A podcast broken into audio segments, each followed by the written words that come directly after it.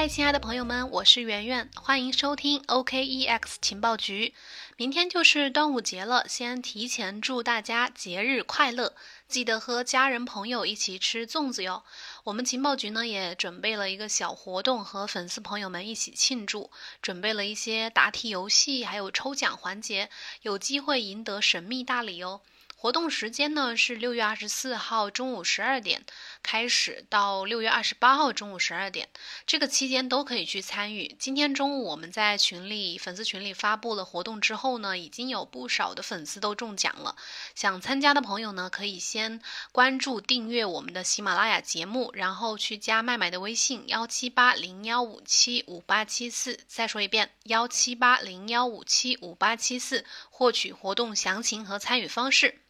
好了，接下来进入节目的正式内容。今天的主题呢是比特币的安全性。相信我们这个区块链从业者啊，特别是资深的和这个投资者，都会思考一个问题：有时候这个比特币它有一天，未来某一天会不会消失呢？或者是到底会不会被毁灭呢？能不能被毁灭呢？我们先来假设，如果比特币被毁灭会发生什么？显而易见的几点：首先，占加密货币百分之六十五的市值将会消失；其次呢，区块链技术的安全性会遭到质疑，公链的生态可能也会崩溃，DeFi 应用。更不用说了，肯定是会瓦解。然后呢，就是像这些分叉币啊、BCH、BSV，还有竞争币、莱特币等等，都会和比特币可能一起被毁灭。最后呢，稳定币遭到了抛弃，泰达的美元储备遭挤兑，USDT 可能也会归零，区块链行业。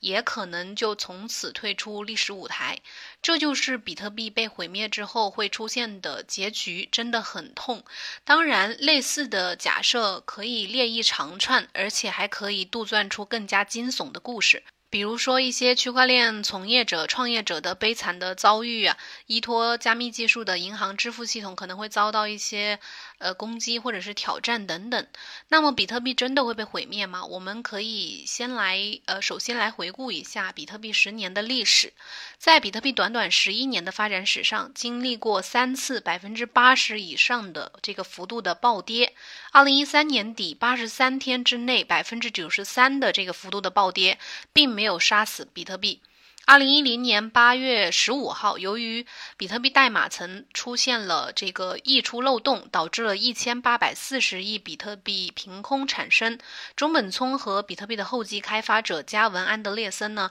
呃，这些早期的开发者迅速的。弥补补救了这个漏洞，挽救了一场危机。此外呢，还有数以万计的一些竞争币开始蚕食，还有这个权威专家们一直以来的诋毁，比如那句著名的“给我一百个比特币，我也不要”，来自国家层面的围剿啊，等等等等。这些挑战经历过这些挑战之后呢，比特币不但没有被毁灭，它的生态反而是更加的健壮，充分证明了比特币的一个鲁棒性，也就是说，它的系统在异常危险的情况下，有一个这样的生存能力，但是我们还是要问一句：难道过去没有发生的，将来就一定不会发生吗？接下来我们呃开始一点点的探讨这个问题。首先从比特币白皮书说起。二零零八年十月三十一号，中本聪发布了比特币白皮书。一种点对点的电子现金系统，它对比特币的所有构想与对这个新生物的新生事物的期望呢，都被囊括在了这份不到七千字的论文里面。此后呢，整个区块链产业呢，有基于此而被建立起来，而整本这个白皮书的精华部分呢，又被囊括在了白皮书的摘要里面。因此，我们搞懂了白皮书的摘要部分的内在逻辑，也就能明白比特币的底层技术的逻辑性。对于初学者来说的话，完全搞懂白皮书摘要部分是踏入区块链行业的第一步。这里呢，我们援引的这个白皮书的中文节选来自二零一一年底吴继涵翻译的那个版本，这个版本也被公认为是所有比特币白皮书中文版当中最为经典的一版，建议大家阅读参考这个版本。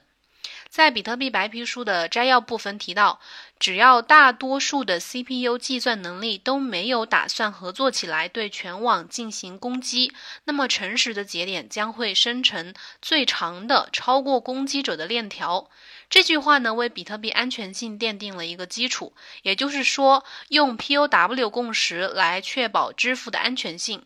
历史上最早公开探讨比特币生死问题的呢，不是别人，正是比特币的发明创造者中本聪。他在二零一零年二月十四号的时候，在这个 Bitcoin Talk 点 org 论坛上面，就是一个比特币论坛，发帖说：“我敢肯定，在二十年之内，比特币的交易量要么很大，要么没有。”言下之意就是，二十年之后，比特币要么极其强大，要么就毁灭。二零一零年十二月份，中本聪在维基解密事件发生之后呢，就离开了，消失在了我们大众的视野当中。十年过去了，如今看来，比特币越来越健壮了。当然，除了一些偶尔的这个拥堵问题，会把比特币的用户和资金赶到一些别的这个竞争币上面。像它现在这个全网呃一百一十三点六九 EH 每秒的这个算力啊，就是截止到六月六号的七点钟，晚上七点钟，它这个目前这个算力呢，就像比特币网络上的军队的警察一样，时刻的去保护着比特币网络的安全性。比特币采用的是一个最长链的原则。如果有人想要操纵、去篡改比特币的这个规则，那么至少要掌握呃全网算力的百分之五十一，才有可能呃攻击成功。就是我们呃通常所说的这个百分之五十一攻击啊。如果真的要进行百分之五十一攻击，它需要付出一个什么样的代价呢？当然，你可能对这个一百一十三点六九 EH 每秒这个算力这个数字没什么概念，那么也就不会对比特币世界的这个守护神的强大有所认知。下面呢，我们简单给大家通过这个换算，给大家讲讲这个比特币算力的这个强大。算力呢，就是计算机每秒钟的哈希的这个碰撞次数，简称哈希值，最小单位是 H 每秒。顶配家用电脑的算力值呢，大概是二十六 M 呃哈希每秒。那这个哈希值的换算单位是一 EH 每秒，是大概等于一千 PH 每秒。一 KH 每秒也就相当于一千 H 每秒。大家可以去这个文字版里面去对照啊，这里我就不每个都跟大家换算了。没错，就是说目前的这个。比特币网络的算力相当于是四点三万亿台顶配的家用电脑的一个运算能力，恐怕到这个人类灭绝也生产不了这么多电脑吧。如果你想用家用电脑和比特币世界的矿工来相抗衡，那绝对是痴心妄想。有人会问，那么通过买矿机来进行百分之五十一攻击怎么样？如果有人打算掌控百分之五十一的算力，那它至少需要五十八 EH 每秒的算力。以当下的这个最先进的蚂蚁 S 九呃 Pro 为例啊，其他它的市价是一万九千六百七十元人民币左右，最大的算力呢是一百一十 TH 每秒，产生五十八 EH 每秒的算力呢，至少需要五十二点七万台这样的矿机投入，将会超过一百亿人民币。暂且不说是否有人愿意投入这么多钱来进行呃对比特币网络的网络的一个攻击，即便愿意的话，也没有办法短时间去获得这么多高性能的矿机。你想，五十二点七万台，你从哪里去买一次性买这么多台？因此呢，通过购买高性能的矿机来进行网络攻击，本身也属于一个不太可能的这个结论。